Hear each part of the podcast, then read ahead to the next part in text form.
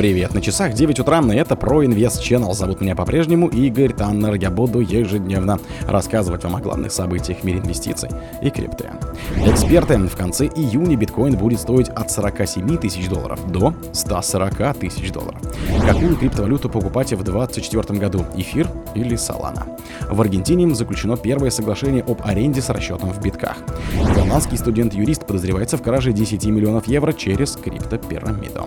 Американская некоммерческая организация возмутилась запуском спотового биткоин GTFI. Биткоин снижался до 41,5 тысяч долларов на фоне слабого интереса к спотовым GTFI. Спонсор подкаста Глаз Бога. Глаз Бога это самый подробный и удобный бот пробива людей, их соцсетей и автомобилей в Телеграме. Эксперты, в конце июня биткоин будет стоить от 47 до 140 тысяч долларов.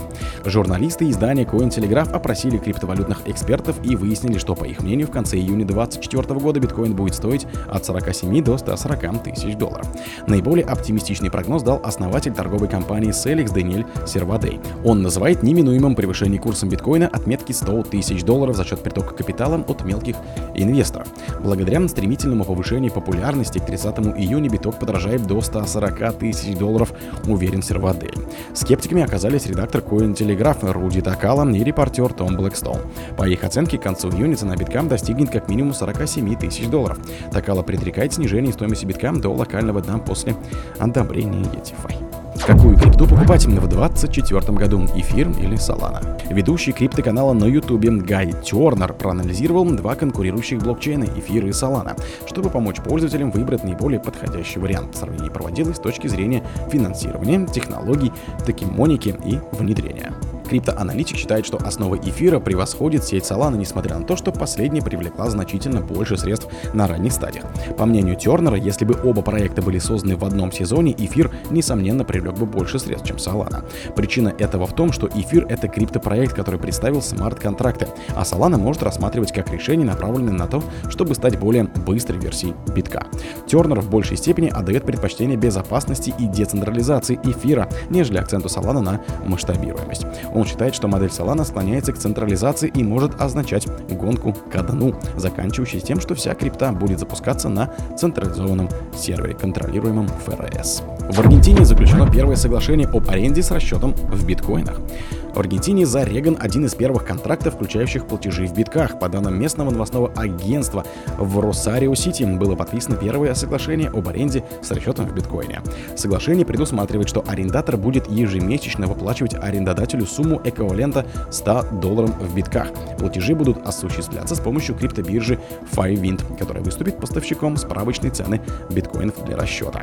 В соответствии с контрактом арендатор будет осуществлять платежи в течение первых пяти дней каждого месяца по адресу, указанном арендодателя. Министр иностранных дел Аргентины Диана Мандина пояснила, что после применения первого мега-распоряжения президента Хавьера Милея, который отменил закон об аренде и арендной плате, эти контракты могут рассчитываться в битках в других криптовалютах и активах. Голландский студент-юрист подозревается в краже 10 миллионов евро через криптопирамиду. В Голландии разыскивают 23-летнего студента юридического факультета, провозгласившего себя криптобанкиром. Он подозревается в краже до 10 миллионов евро посредством финансовой пирамиды. На протяжении двух лет 23-летний парень из нидерландского города Хенгела управлял криптобанком, одновременно принимая инвестиции от своей семьи, близких соратников и местных жителей. По имеющимся данным, минимальная комиссия за обслуживание составляла 5000 евро. При этом 50% прибыли он забирал в качестве оплаты за свои услуги. Говорят, что местные даже окрестили его криптогением. В среду он отправил своим примерно 300 инвесторам электронное письмо, в котором сообщил, что, к сожалению, больше не может производить производить выплаты, поскольку он потерял все вложенные средства, включая собственные деньги.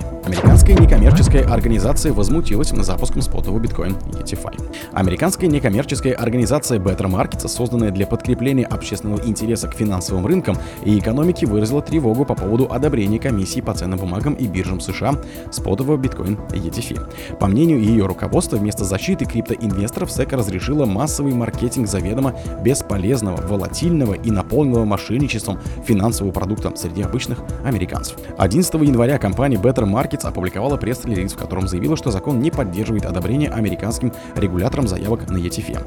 Она также раскритиковала утверждение о том, что SEC была вынуждена пойти на этот шаг после победы в суде компании Grayscale. Напомню, что в августе 2023 года суд США постановил, что отклонение SEC заявки на спотовый биткоин DeFi от Grayscale представляло собой субъективное и произвольное решение. Биткоин снижался до 41,5 тысячи долларов на фоне слабого интереса к спотовым ETFI. Аналитики связывают падение курса первой крипты со слабым интересом к недавно запущенным США спотовым ETFI на биткоин. Во второй день после запуска объемов торгов активами таких фондов составлял 3,1 миллиард доллара. Падение курса биткоина привело к падению и всего рынка. Так, первая криптовалюта падала до 41,5 тысячи долларов. Это минус 7,5%. При этом основные альткоины зафиксировали падение около 3,5%. Объем ликвидации маржинальных позиций трейдеров за последние сутки составил 373,6 миллиона долларов, из которой 80% пришлось на покупки. Несмотря на кратковременное давление медведя, большинство аналитиков продолжает позитивно смотреть на среднесрочные перспективы битка.